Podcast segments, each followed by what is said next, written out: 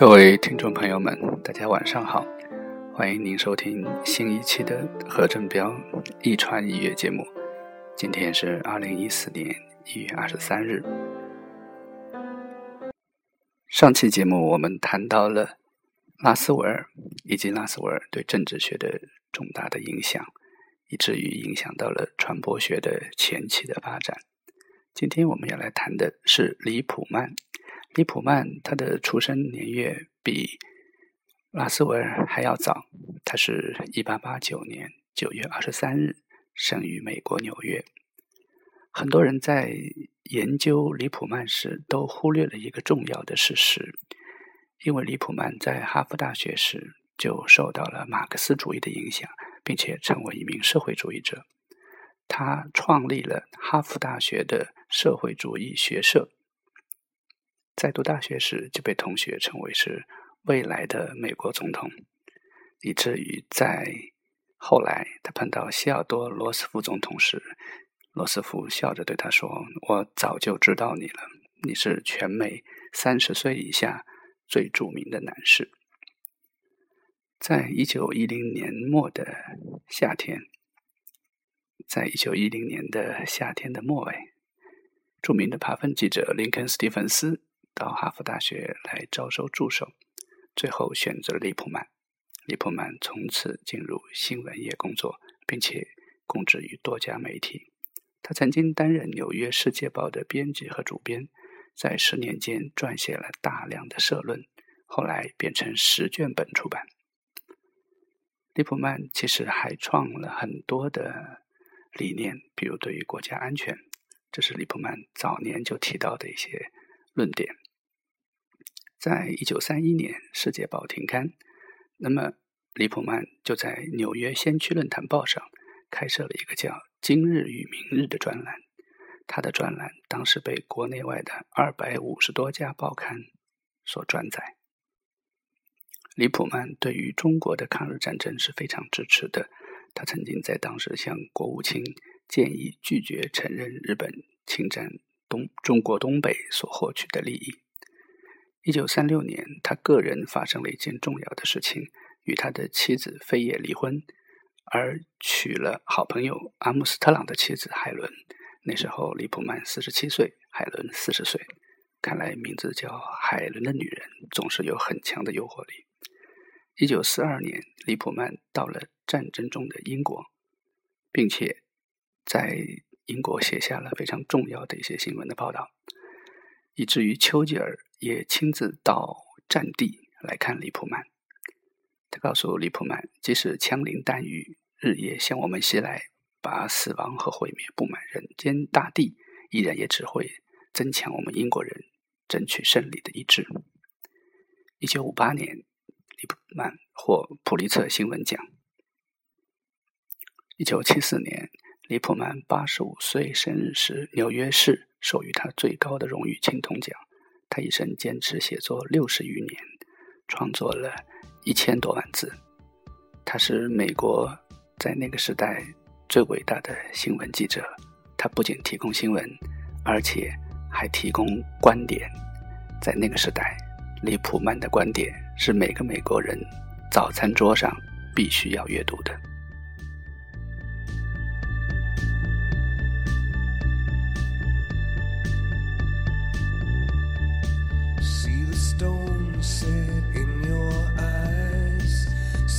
Thorn twist in your side.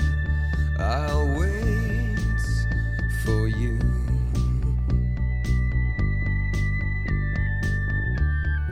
Sleight of hand and twist of fate.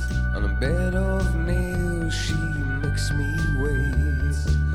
And I wait without you.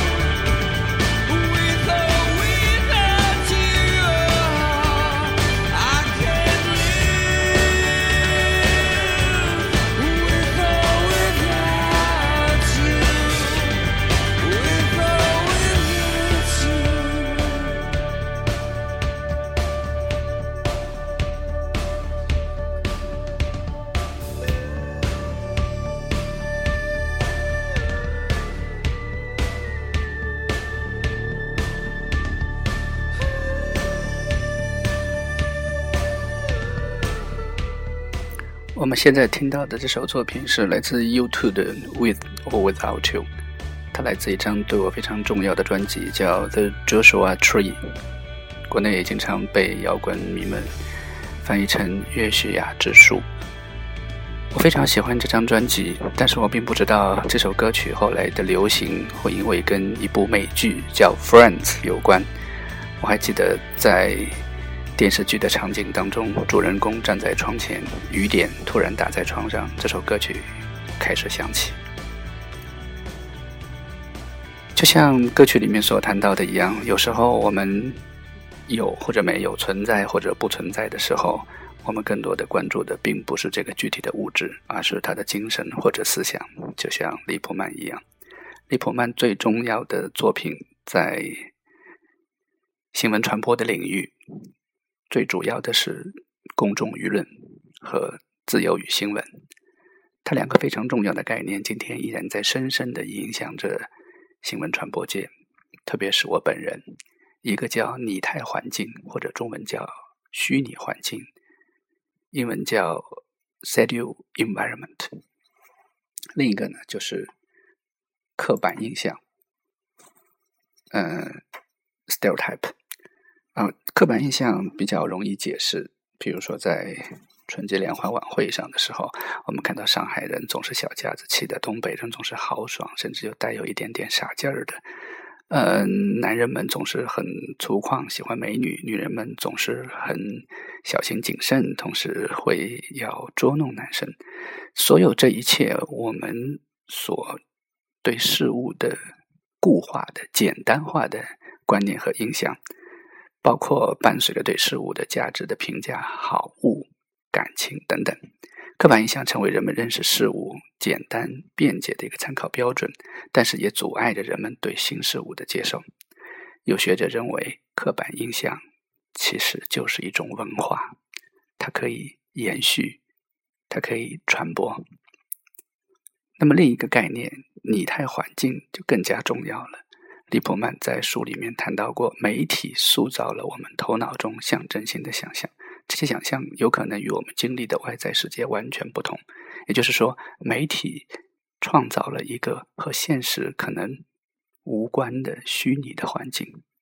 他在这本书的一开始就谈到，两个国家在交战，岛上的居民要获知报纸会晚好多天，所以当已经停战的时候，岛上的居民并不知道。只有等到报纸到的时候，人们才知道原来已经停战了。这样的一个由媒体所塑造的虚拟环境，它为后来的许多的大众传媒的理论提供了一个重要的假设和参考。包括我个人认为，议程设定，包括框架理论等等，所有我认为都和利普曼这个创造性的拟态环境 （pseudo environment） 密切相关。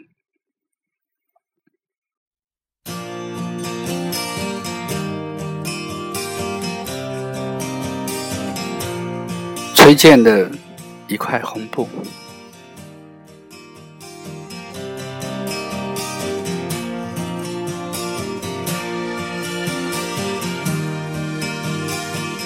有时候媒体就像一块红布一样，蒙住我们的眼睛，但却让我们看到了希望。